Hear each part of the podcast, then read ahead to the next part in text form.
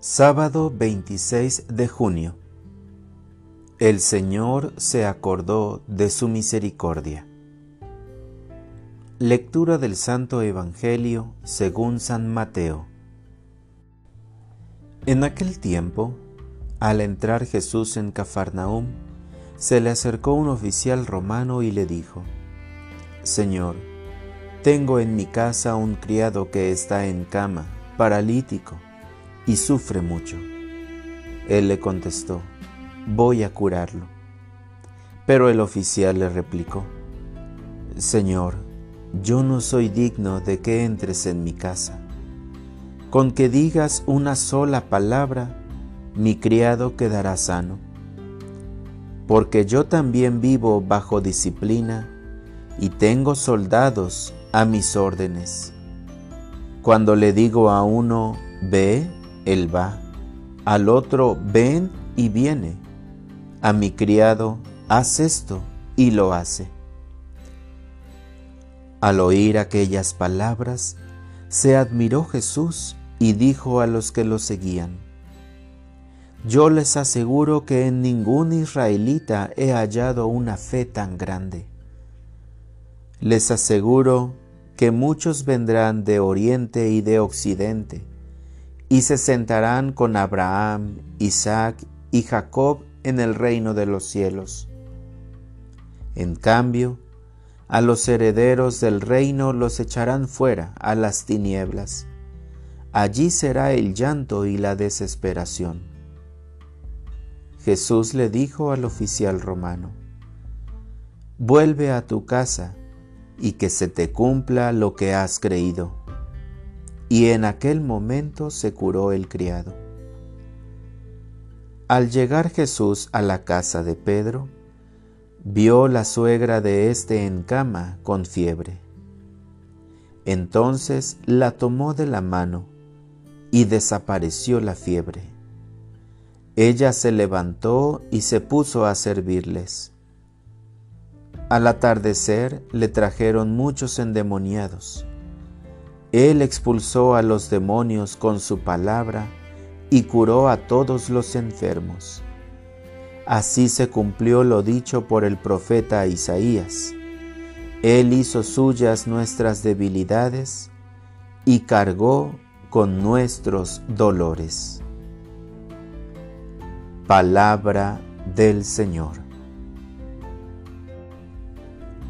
Oración de la mañana. Señor, tu palabra es seguridad en mi vida.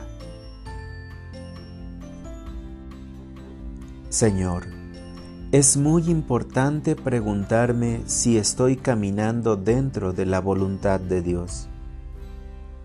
A Jacob nos narra la primera lectura de la misa de hoy. Dios le manifestó su voluntad a través de las palabras de su padre Isaac y narra la lectura que Dios lo fue bendiciendo paso a paso hasta su muerte. Jesús, no permitas que mi vida la conduzca cumpliendo mi propia voluntad o pervertir la voluntad del Padre y creer que la estoy cumpliendo. Señor, te bendigo porque al encontrarme cada mañana en diálogo amoroso contigo, nacido desde tu palabra, me da la seguridad de caminar dentro de tu voluntad. Y un signo de que es tu voluntad es esa alegría, esa paz que produce sencillez y fraternidad que me regala tu Espíritu.